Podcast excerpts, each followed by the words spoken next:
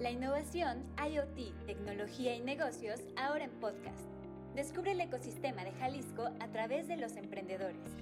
Guadalajara Connectory Podcast.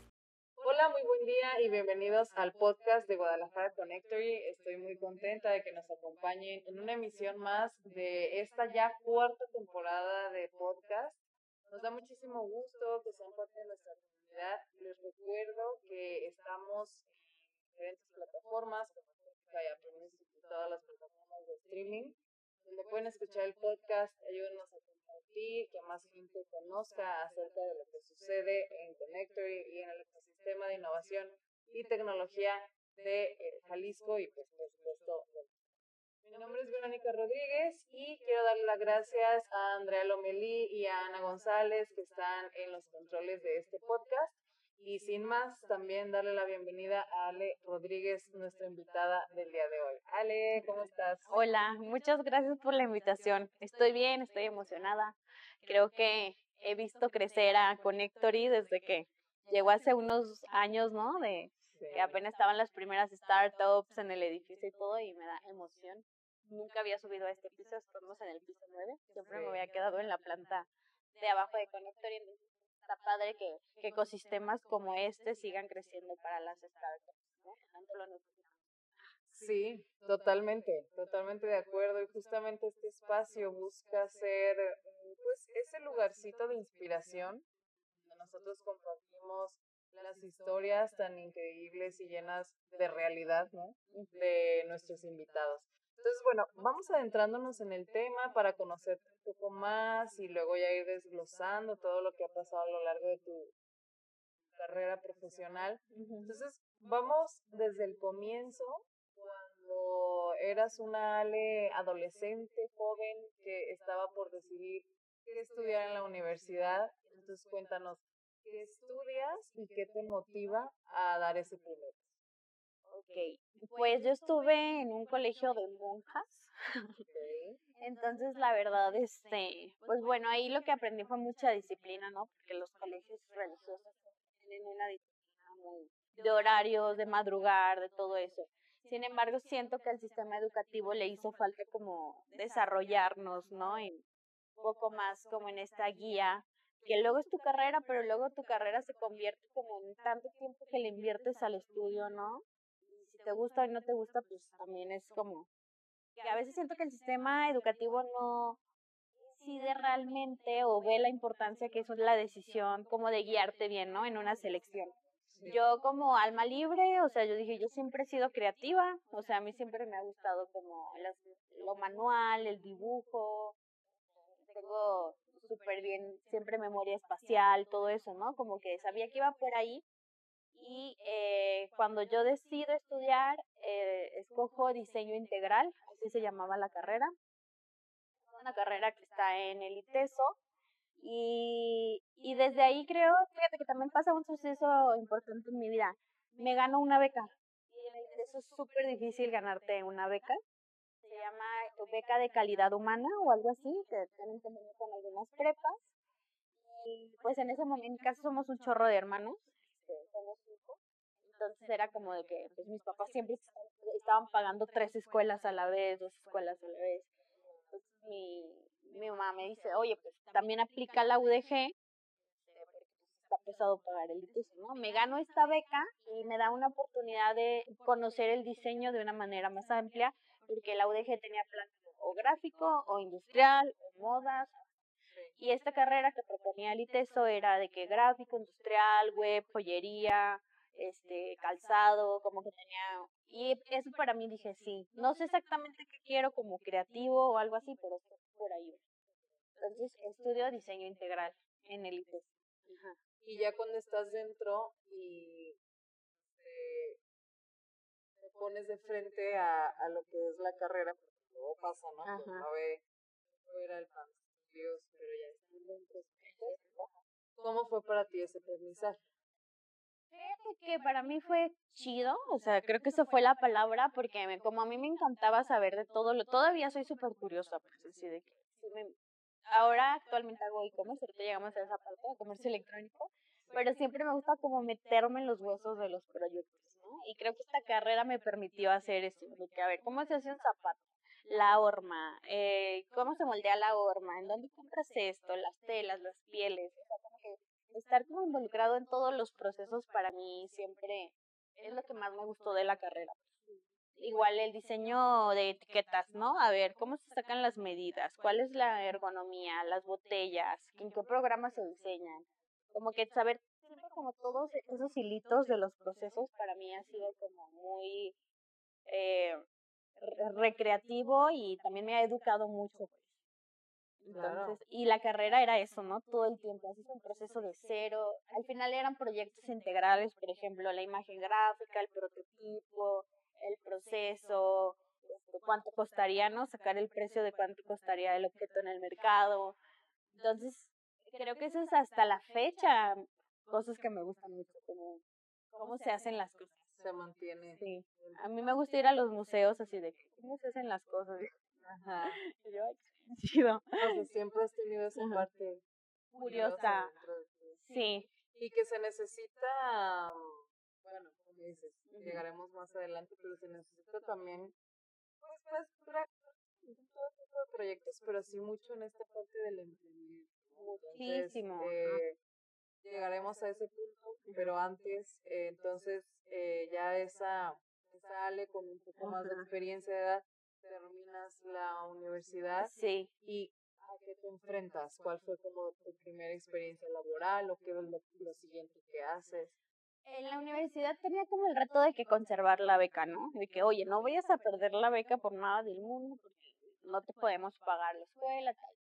Entonces, pero como me gustó, disfruté el proceso de que, ay, esto algo, la verdad es que siempre me fue bien, ¿no? Terminé super net como 95, 96. Este, sí, porque de verdad me gustaba como mucho. Entonces, de las últimas materias que había en la carrera, se llamaba hipermedial y tenía una maestra muy buena que hasta la fecha admiro, que se llama Maru, eh, que era, era una materia que te enseñaban a hacer páginas web como, como muy básico, creo que era Dreamweaver, o sea, como un software medio híbrido para hacer páginas web. Y la morra era una crack, o sea, yo creo que fue mi primera inspiración. Pero fue un verano, o sea, lo que pasa es que podías meter veranos y en los veranos eran punch, pues en dos meses tenían que meter el contenido que lo veías en el semestre. Y como que esa clase salí como muy este agotada de lo que era el diseño web, pero también muy inspirada, ¿no? Como decía, no mames, todo esto puedes hacer en en web. como que me pareció fabuloso, ¿no? De que solo con comandos desarrollabas proyectos y todo Todo el proceso era digital. Exactamente. Y la verdad que la maestra, o sea, siempre que todo lo menciono, esa maestra era una crack y me inspiró muchísimo, pues, porque ella se movía así como en, el lenguaje del software, en su jerga, en todo eso, como caliente. Entonces, me inspiraba mucho. Sin embargo, salí tan frustrada, o sea, como más bien como sobresaturada de, de un verano. Ya imagínate dos meses aprender a programar, ¿no? De en tu vida medio haber tocado digo, algo así, como que sí altura. Y yo dije, ay, no, que no me voy a dedicar a esto O sea, está padrísimo y todo, y sí salía con las ganas, pero dije, no me puedo dedicar a esto.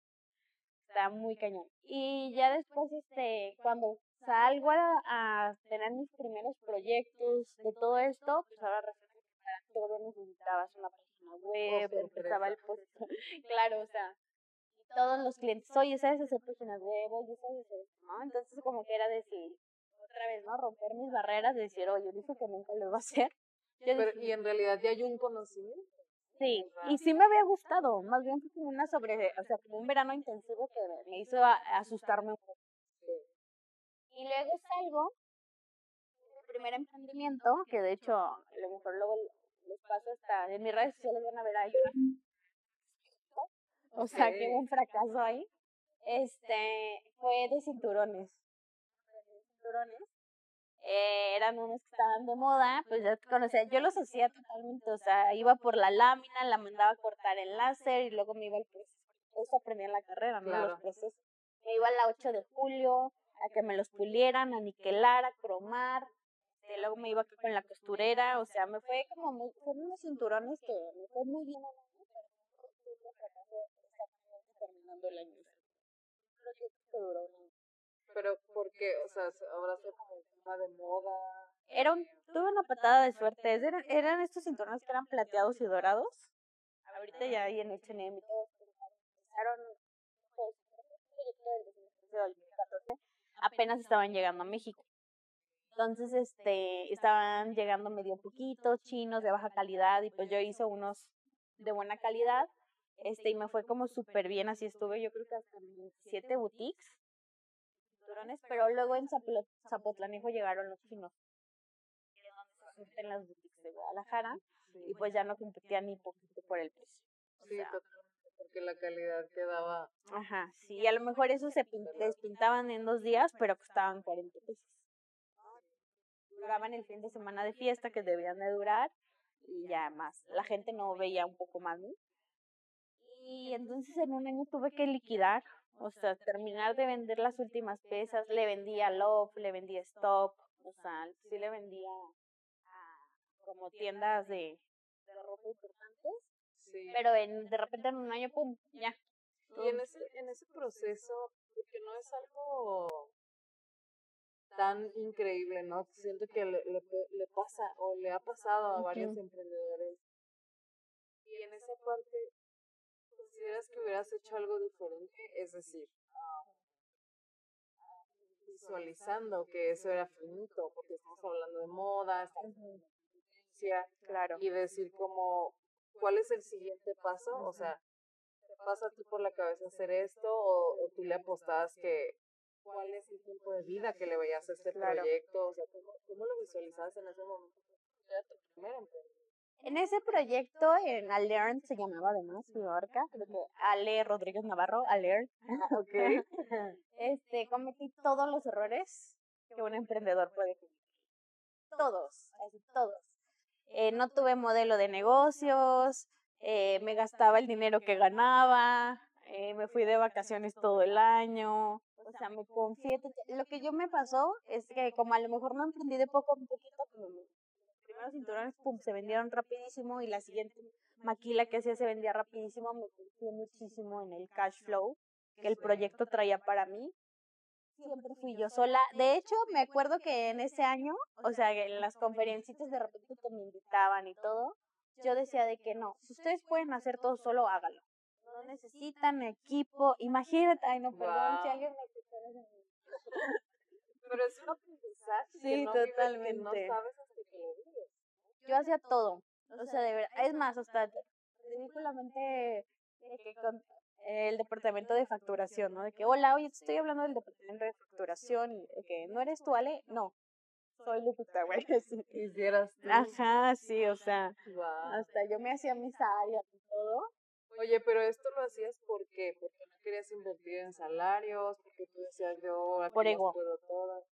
Sí, claro, como yo decía, yo voy por las láminas y yo hago todo y a mí me entregan todo, yo pago y yo yo, sí, por ego, era puro ego, porque estaba hecha, o sea, justo tu, otra de las lecciones que me dejó ese proyecto fue que tuve un accidente.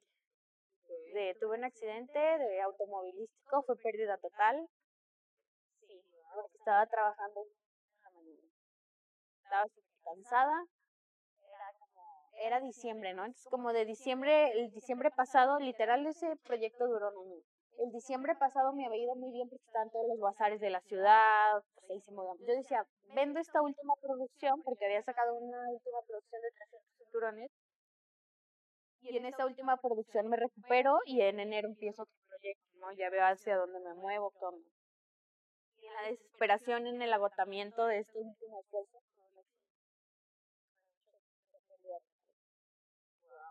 Comete todos los errores que alguien puede cometer en un proyecto. Pero sabes que muy interesante todas las lecciones. Sí. Que te ahorras, no te ahorras, o sea, te ahorraste tiempo, pues. Porque fue como en un año, lo bueno, lo malo, lo que, lo que podría y no podría pasar. Sí. O sea, de hecho ese proyecto hasta la fecha, eh, quedamos mucha consultoría en comercio electrónico. Es un proyecto base, ¿no? Porque yo veo a chavas o a chavos que llegan con su proyecto, así como yo empecé ese proyecto y le digo, no, te vayas por ahí, espérate, no, te pongas una mordida. O sea, como que gracias a ese proyecto, uno, es, los proyectos que ahora tengo no cometen esos errores. Gracias que ahorita manejo no cometen esos errores. Y dos, es que puedo dar consultoría, pues puedo dar consejo porque ya pasé por una curva de aprendizaje de, de un producto, ¿no? De la venta de un producto. Y me dejó un regalo bien grande, o sea, ahora ya sabes, ya en plan maduro y todo. Sí. Este, me dejó algo que ahora es mi know-how en mis empresas, que es aprender a vender en línea. Porque te estoy diciendo que era una morrita de recién egresada, de 18 años, llevando una producción de cinturones vendiéndolas en línea. O sea, lo único que veían de mí era la fotografía, era el Facebook, que en ese momento estaba un poco más orgánico. Este, y todo, y veían si una boutique me pedía el cinturón para hacer una sesión de fotos, veían, oye, no, súper de alta calidad, la gama, la calidad, todo. O sea, veían detrás de mi pantalla. O sea, yo aprendí a vender en línea muy bien. A la antigua. Claro, Qué gran, qué gran ventaja, ¿no? Para lo que sigue. ¿Igual es alguno? Sí, Sí, sí había escuchado yo esto. esta historia. Esta, esta Ah. No tan a detalle, pero de verlo. En una de esas se regresa a la moda. De hecho, todavía a veces los uso, sí, para fiestas. En, en la página ahorita de Facebook de Crunch, escribe K y 3 R, electrónico, hasta el final de la página, si te vas a fotos, esa página era Learn. Ah, ok. Ajá, esa página. Y entonces, exactamente. Y dije, no los voy a borrar para acordarme de dónde viene este proyecto. Wow, qué bello. Sí. Entonces, termina esta etapa. Digo, supongo que no fue como un carpetazo, porque pues, hubo ahí inventario, deuda, etcétera. Ajá. ¿Qué, sigue? O sea, en este momento sigue Crunch, ¿o qué pasa después? Fíjate que ajá, hay, hay un proceso intermedio que es, eh, mi mamá me dijo una cosa, mi mamá ya me vio en, en la cama, tuve en el 15 de tercer grado, gracias a Dios me fui fractura porque era en la espalda, el esguince. me dijo de que Alejandra, este caso fue una fractura en la espalda, el dolor con el que vas a vivir, ya el resto de tu La vida. recuperación. Sí. Entonces me dijo, cálmate, paz, sabiendo la frase ponte en paz y este, vete a, ya, o sea, párale un poquito el ritmo de trabajo que traías, este, y dije, pero me tengo que reponer, o sea, le dije, no puedo estar así, porque, ah, yo empecé a hablar por teléfono así en cama y todo, empecé a hablar por teléfono, empezar a abrir con ya sabes de todo, yo en loca del trabajo. Y ya me dijo mi mamá y me dijo, ¿tienes? Aprendiste a hacer algo porque no enseñas a la gente a vender en a las empresas, al trabajo de tu papá, o sea, no sé por qué no aprendes. tu mamá la visionaria. Sí. Sí, la verdad yo no le aprendí a hacer. Y digo, sí, bien. Y ya yo dije, tengo que hacer dinero de mi cerebro. Pero ahorita mi, mi cuerpo está. Estaba en la cama y tengo que hacer dinero de mi cerebro y un proyecto de mi cerebro. Y empecé ahí, tomé mi primer curso de marketing digital, pero te estoy diciendo cuando no había nada. O sea, Sí. lo tomé en una plataforma de España, pero lo pagué en euros. Las, me quedaron de la última inversión que me quedaron, me quedaron ocho mil y algo. Siempre me acuerdo como que vi. Pero te estoy diciendo que esa cuenta yo creo que en un año movió dos millones. Y me quedaron ocho mil pesos y yo digo, ya, ah, choqué contra un poste. Ajá. En ese entonces dato curioso. No choquen, por favor. Vale Ajá, 41 ahora Sí. más. seguro. Este, entonces, eh, pagué mi deuda. Este, me quedaban ocho mil pesos y yo tengo que hacer tres, algo. O sea, en ese momento se me ocurrieron tres ideas, no dije tres ideas, se me ocurrieron tres ideas. Una era prepararme más porque dije, tengo que vivir de mi cerebro, ¿no? O sea, entonces, o lo más parecido a algo de comercio electrónico y por ahí se llamaba marketing digital. Claro. O sea, pero era como los primeros cursos. Otro hice, pues renté a una oficina. Porque eh, yo decía, yo vivía en mi casa, pues los cinturones están, vivían, dormían en mi cama y yo dormía en el sillón, de verdad. tenía todos los cinturones ahí para que no se rayaran, todo se volvía. Mi abuelita me prestaba su máquina de escribir, el internet era de casa de mis papás, o sea, prácticamente nunca supe lo que eran los gastos operativos de un negocio real. Cometí todos los, de verdad, todos los errores que pude cometer. Eh, entonces dije, no, irme a un lugar donde lleguen los clientes y me vean. o sea, tengo que tomarme en serio mi trabajo, irme a una oficina. Y otra decisión que tomé, eso todavía tenía esguince, no creas que fue luego, luego, eso todavía era medio esguince. Mientras mi mamá me dijo, oye, pues conoce un trabajo, consíguete un trabajo este, de oficina real y todo, pero también sepas que es la operación de una oficina. Y yo, ah, pues igual y sí. O sea, como que ya en otra conciencia de un poco más abajo, pues de que ya el accidente y todo eso, dije, bueno, sí voy a un trabajo. Y me metí a un trabajo de oficina y me quedó claro que pues, es una empresa de la que nadie quiere trabajar, que también ahora me ayudó muchísimo conocerlos, que los ambientes laborales son súper. Que hay espacios que no quieres estar, o sea, que vas, que son destructivos, ¿no? Entonces, este, gracias a que tuve ese trabajo, dije, yo jamás voy a estar en una empresa ni formar una empresa donde se pueda dar un, un ambiente así de destructivo, claro, ¿no? Este, y creo que son como de las tres decisiones. Tuve ese trabajo poquito, dije, no, es para mí, y ahora sí ya me aventé a rentar la oficina y ya había tomado el curso de marketing. Eso sí, luego, luego lo hice camada. Cansada. Esguinzada, ajá. Entonces, ahora dices, Y ahí, ajá, de repente me junto con un amigo del ITESO, creamos Crunch, y hacemos Crunch.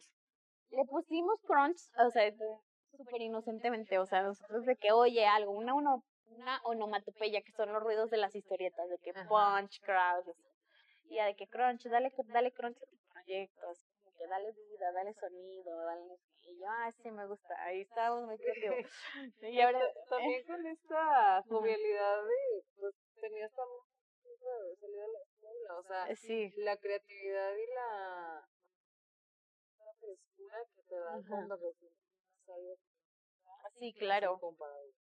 Sí, totalmente, porque al final como que no conoces la competencia del mercado, todavía estás medio verde en esos Pero aspectos. de cierta forma hay más pureza y hay más Ujú. Entrega. Sí, totalmente. Sí, o sea, Crunchy ahora me, gente me ha dicho de que por qué le pusiste así, gente me dice está chidísimo. Un amigo me dijo, estábamos discutiendo de tu nombre y la conclusión fue que pasamos cuatro horas discutiendo del nombre de tu empresa, entonces es un buen nombre. Y yo, ¿qué? O sea, cuatro horas discutiendo si fue una buena decisión o no. Ajá. Sí, porque entrarían de que hay los buscadores y el Exacto. nombre, ¿cómo lo van a encontrar? Ay, pues sí lo pudieron registrar, pero ya hay un chocolate que se llama así, pero no, pero es ruido, se escribe diferente. O sea, se escribe con K y tres R. La página es crunch.mx. Entonces creamos ahí puro, sí, exactamente, el proyecto y el proyecto iba muy enfocado a ayudar a la gente a crear este contenido en redes sociales para provocar la venta. O sea, ya. En Exactamente, antes era mucho más fácil, la verdad. que ahorita. Que Sí, ahorita. incluso, o sea, una... No pautaban. Pesos pauta. era una muy buena inversión. Era una muy buena inversión, tenía muy buenos resultados. Pero esto lo hacían en redes, o sea, no, no como las plataformas de. Sí, fíjate que desde entonces he tenido como esta visión de que puedes empezar de la página y trabajar en el tráfico de la página o puedes empezar en las redes y luego ya.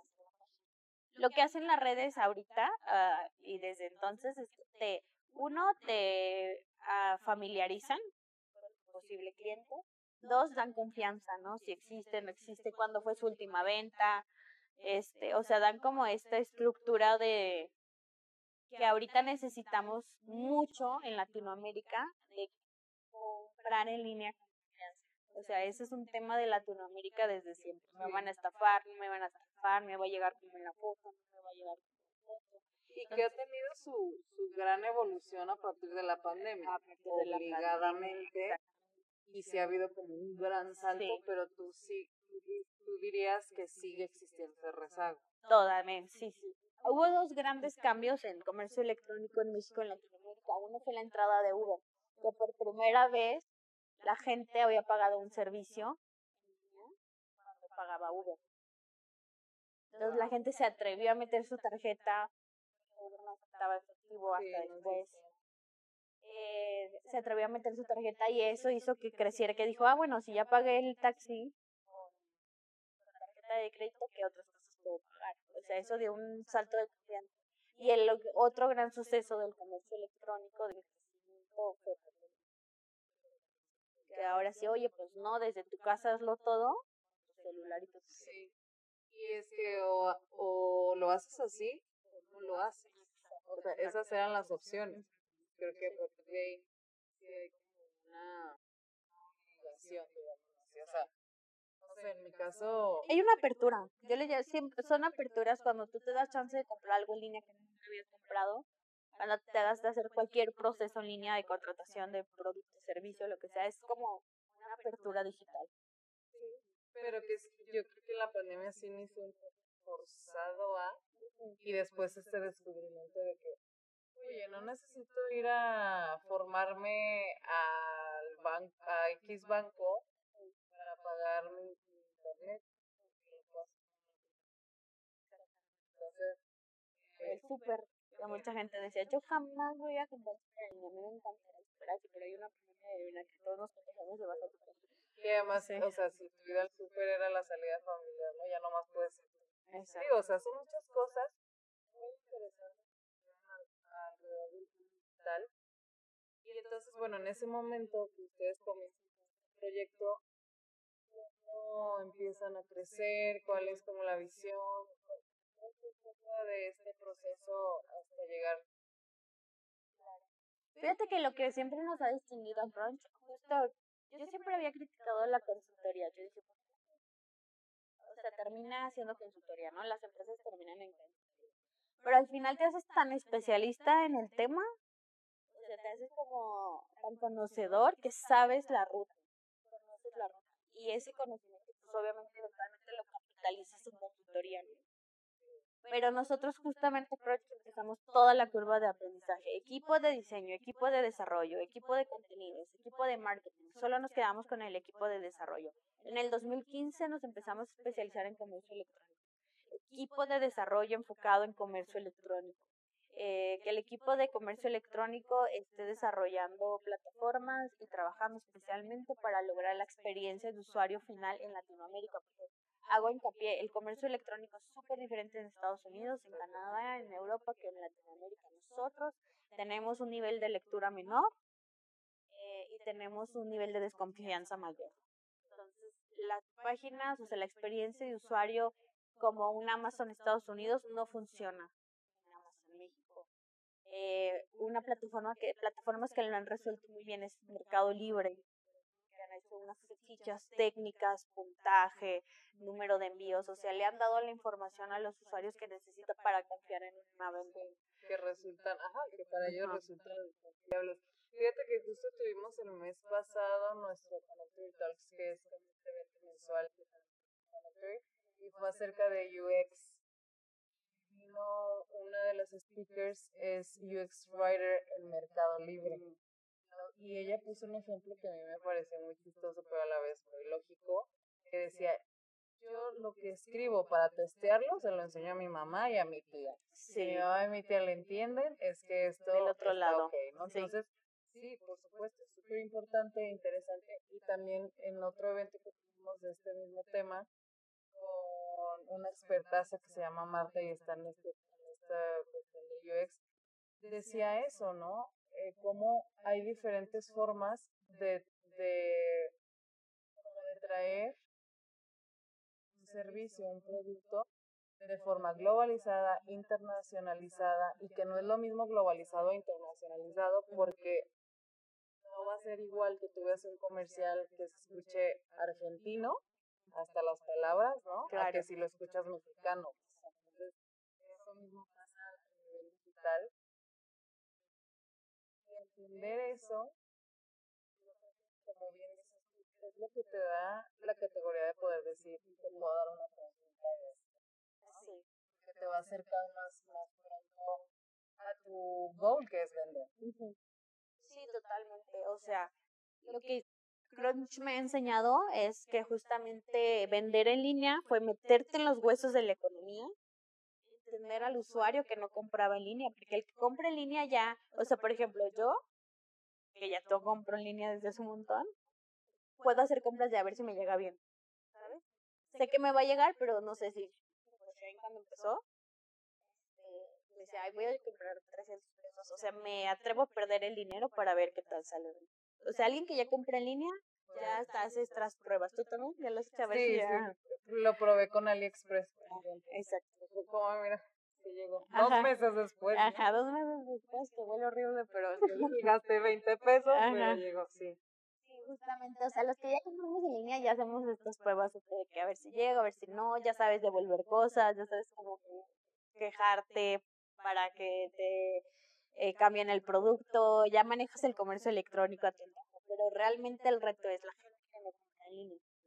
Me metí a los huesos y dije, a ver, existen temas de debilidad visual, existe el tema de desconfianza, existe el tema de competencia de precios en línea, existe el precio de que no hay bancar no están bancarizados, mucha gente no está bancarizada, ¿no? No tiene tarjeta, entonces cómo va a pagar en línea. Entonces ya conociendo todo eso, desarrollamos una serie de soluciones que ahora damos consulta. Qué interesante. Podemos estar hablando de, de esto mucho. Pero vamos avanzando porque sé que Crunch no, es lo único que has hecho ni lo único de lo que tal si hablamos ahora de lo siguiente? No sé si fue sí. Basto o alguna otra cosa antes. Sí, fíjate que por ahí del 2017-2018 conozco a Diego Masayeno. Diego, este, su familia tiene una empresa de leche y un día así en una como plática casual de emergencia me dice de que, oye Ale, ¿dónde estás? Te quiero preguntar algo de comercio electrónico.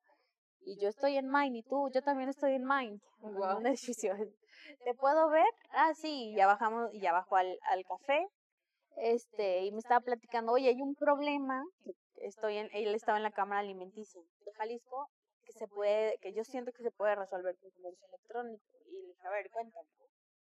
Ahí este, y ya me dice, pues fíjate que todos los de la cámara, todos los alimentos quieren venderle al de la tienda de la esquina. Muy buen canal la tienda de la esquina, Fíjate que los ingresos de las empresas que vendemos alimentos pueden venir del 65 al 70% de la tienda de la esquina, o sea, el otro 30 son Walmart, Seven, incluso Oxxos, o sea, de cada 30 tiendas hay un Oxxo para la gente que crea que van a desaparecer, estamos muy lejos de eso. Este, realmente la tienda de la esquina es eh, un participante muy importante en la economía local, muy importante, ¿no? Entonces, este, me dice, todos los de la Cámara Alimenticia le quieren vender, entonces lo que a ellos se les ocurre es comprar un camión y repartir toda su comida y que el camión se vaya parando y haciendo ventas, pero pues era un rollo, ¿no? Porque luego decían, no, tu producto se vende, el no se vende, no, no cobro bien, el... Era manual totalmente, ¿no? Todo ese tema. Entonces, este, la cosa fue yo, no, sí, dije, pues se podría hacer una plataforma de tal manera, que no sé qué. Entonces, me gustó, yo siempre como que tenía un mantra que era así como, yo quiero poner mi conocimiento a disposición de ayuda social. Yo decía que yo quiero poner mi conocimiento en disposición de la ayuda social. Y como que en ese momento me hizo mucho clic, como que me dijo, como que algo en mi interior dijo, este es el proyecto has estado buscando o justamente te puedes poner como todos tus recursos a favor ah, de, de algo social, ¿no? Que puedes contribuir. Y entonces así se crea Ibasta. Ibasta es una plataforma que actualmente provee a la tienda de la esquina a través de una web. Y ese Ibasta se crea en el 2019. ¿Cómo, o sea, la idea suena bien, pero fue la, la adopción para todo un tema, sí. Fue todo un tema. Pues para empezar, nosotros realmente fuimos pioneros en las primeras plataformas que le proveen abarrotes a la tienda. Para esto hay que conocer los huesos de raíz. ¿Qué necesita alguien de la tienda para ir a surtir? Uno, pues necesita tener transporte o no tener transporte. Para los camiones que tú ves en la ciudad que le reparten a la tienda de la esquina solo son el 8%. de los alimentos que necesita, de los, de los ICKUs que necesita de la esquina. ¿Y qué son? Ni siquiera es la canasta básica. Son galletas, papas, coca, cerveza. Todos esos eh, productos que llegan a la tienda de la esquina no son la canasta básica. ¿Quién compra en la tienda de la esquina? La tienda de la esquina realmente que dices, ay, los Walmart. Eh, la tienda de la esquina, gente que le queda cerca, que no va a pagar el estacionamiento del Walmart, este, gente que si compra su comida y su despensa al día, la sopa, el arroz, el todos los trabajadores ambulantes de la ciudad comen en la tienda de esquina, ¿no? Por el leche, por el sándwich, por el queso, por el bigote, comen todo separado y luego se arman ahí su lonche. O sea, realmente muchos personajes en la economía actualmente de la tienda de la esquina para comer todos. O sea, eso las, las empresas de alimentos reportan que sus mayores ingresos vienen del 70, del 60 al 73% de la tienda de la esquina en México y en Latinoamérica. O sea, realmente es la tienda de la esquina hace. Entonces, estos, ¿qué tienen que hacer para el otro porcentaje que no llega? Pues tienen que tener coches, si no tienen coche tienen que rentar un flete, tienen que ir al abastos, en el abastos hay siempre tráfico, les cambian los precios todos los días a veces baratos, a veces caros. O sea, de tal manera que si ellos ya iban con cinco mil pesos para proveer su tienda de la esquina, ya los cinco mil pesos puede que no la ajusten. Porque ese día ya le subieron el papel del baño, o ya le subieron este cualquier cosa, ¿no? El frijol que sube cada rato. Entonces, ese ticket se descompensa y se pueden ir sin completar bien lo que necesitan para surtir. La tienda de la esquina y ahí es donde nosotros encontramos una oportunidad, donde además no solo solucionamos con una que nos pidan en línea y se lo llevamos hasta la puerta de la tienda, sino que también encontramos una manera o una misión, yo le llamaría, de democratizar el canal. ¿Qué es democratizar el canal? Que más marcas con precios más competitivos puedan tener el canal logístico que necesitan para crecer. Otras marcas de enlatados, otras marcas de Jamaica, otras marcas de azúcar, o sea, que no sean las marcas que hemos visto toda la vida en el supermercado. Y sí tenemos, ahorita ya tenemos casos de éxito en Ibasto, de marcas que eran chiquititas y gracias a que nosotros les dimos toda esta logística de distribución pueden crecer.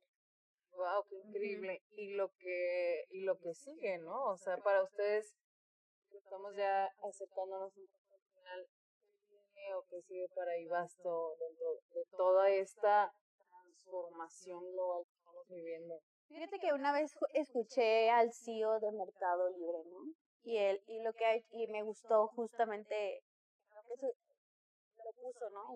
lo puso en palabras lo que yo estoy buscando. Que conocen la necesidad del mercado y desarrollan una solución. Entonces, nosotros justo conocíamos, por ejemplo, a mí me salía más caro dar una vuelta no tenía dinero. Ellos tienen el dinero muy preciso porque toda la gente va a comprar las papas a la misma hora o la de repente ellos conocen muy bien su venta a lo largo del día. Entonces hay veces que como cualquier persona se les atoraba el dinero y nosotros íbamos, dejábamos el pedido y nos decía, ven en media hora. en media hora yo ya sé que voy a tener dinero. Y a mí esa vuelta me costaba más cara que darle crédito. Entonces, conociendo esa necesidad y esa oportunidad, creamos Credibasto, que es el crédito que le damos a la tienda de la esquina para que no detenga su Siga así, ajá. También rompimos un poquito el sistema de surtirse el esquema de, oye, pues tengo que comprar, entonces le digo, oye, yo voy a absorber el mayoreo, yo me encargo de absorber el mayoreo con mis proveedores y a ti te voy a vender al precio de mayoreo desde una pieza. Por si me ocupas comprar tres jabones, dos maruchan, de tres arroces. O sea, yo rompo ese modelo para ti y a ti te lo desgloso para que cinco mil pesos en vez de comprar tres cosas de mayoreo, compres 80 cosas a precio de mayoreo. Y, que al final de cuentas sabes que va a ser algo constante. Exactamente. No se va Sí, yo le he puesto el ticket. Y otra cosa, muchos llegan con, oye, me tienes que comprar menos 10 mil pesos para Me tienes que comprar este mínimo mil pesos para darte medio gratis. Yo le digo, no, cómpramelo, no tienes mínimo de compra en mi plataforma, te puedes convertir en un cliente fiel y tener otros beneficios como Credivasto, pero no te voy a exigir un mínimo de compra porque conozco que tu economía puede mejorar, tu ticket de, compra va a crecer si llegó a comprar. Y hemos confiado en nuestras premisas.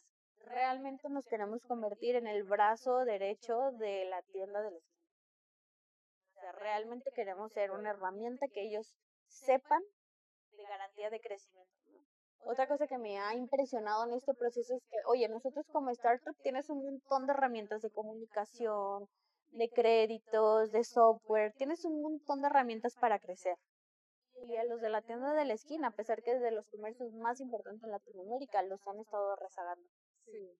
Sus herramientas, o sea, les quieren poner un punto de venta cuando muchas veces ni siquiera tienen el nivel de lectura para manejar un punto de venta. Sí. O sea, también yo digo, la tecnología como que no se ha adaptado del todo con ellos porque no es tecnología diseñada pensando en ellos y en ellas. O sea, no, y Basto ha cuidado mucho que el nivel de tecnología que le ofrecemos sea bien amigable para la persona, para su celular, para las horas que pasa en pantalla, para eh, la debilidad visual. O sea, de verdad nos hemos preocupado mucho para que sea tecnología que abracen. esta plataforma. Y es la forma viéndolo desde esa forma realista, la forma en la que crece un proyecto. Más allá de yo quiero llegar con esta punta lanza, ¿no? Y que hagan el, el pedido en esta iPad super como, sí, real, ¿no? Y, esta parte del user experience es súper interesante y es todo el mundo. Pues qué gran, qué gran labor, la verdad, o sea, creo que se complementa muy bien pues, y, y es también pues este esta parte social, como dices, y, y que no deja de ser negocio, pero que beneficia, ¿no? Como a, varias, a varias vertientes. Bueno, estamos ya cerrando. Lamentablemente que el tiempo es lo único que siempre nos falta aquí, pero antes de eso, quisiera preguntarte cuál crees tú que sería el mejor consejo que le darías a una Yo creo que el mejor consejo es emprender no siempre es para todos. Creo que hay empresas que hacen un trabajo maravilloso dejando brillar y crecer a la gente dentro de las empresas. Porque emprender es un trabajo de resiliencia. El mejor consejo que te puedo dar es emprender con propósito, porque va a ser un camino largo, difícil. Eh, yo siempre he dicho que si hago los, o sea, trabajo 10 horas en México y tengo los, los resultados que tengo. Si trabajara 10 horas en Europa o en Estados Unidos, probablemente ya estaría más Porque México a veces, entre los impuestos, las situaciones legales, fiscales, económicas del país, se convierte en una carrera de alto rendimiento, O sea, emprender siempre tiene que ser con propósito, con valor para armarlo. Que no también, o sea, porque también a mí no me gusta que se utilicen como este trabajo de, no, sí, emprendes Hay empresas que han hecho muy bien su trabajo de desarrollar a la gente y de desarrollar herramientas como el intraemprendimiento, que es dentro de la entonces también creo que ese es un buen consejo. Si ahorita no estás preparado para emprender al 100, métete a una empresa que te deje crecer y brillar y así en lo que estás preparado para emprender, ¿no? y que tampoco no nos castiguemos, pues emprender de verdad no es para todos, o sea, tienes temas de salud, depresión alta, ¿sabes? De estrés, de depresión, de todo eso, te dirá, ay, espérate, espérate, ¿no? Sí, totalmente. Sí, ¿no? Porque de verdad emprender es eh, una carrera de alta rendimiento. Sí, tienes razón, es real, pero sí. Y te agradezco muchísimo por contarnos tu aventura profesional, por ser parte de la comunidad de Connector y desde sus inicios. y pues por estar aquí. Realmente valoramos mucho, como decía al inicio, esta parte de inspiración que damos a quien nos escucha. y pues muchísimas gracias. gracias, pero gracias por la invitación y pues, espero que los que escuchen este nos busquen nuestras redes sociales, ¿puedo decirlas? Claro, sí, Sí, yo estoy como alerrad.mx y ahí pongo mis, hago invitaciones a eventos de tecnología, conferencias, entero de plataformas de comercio electrónico o novedades y ahí las comparto y que vean crecer y basta. Creo que las redes sociales son una bonita plataforma para ver crecer los proyectos. Sí. Y basta. Muchísimas gracias. Bueno, pues es momento de despedirnos. Gracias por ser parte de Connect, por escuchar el segundo episodio de la cuarta temporada de este podcast. Muchísimas gracias a Andrea Lomelí, a Ana González, que nos apoyan atrás de cámaras. Mi nombre es Verónica Rodríguez y nos escuchamos a la próxima.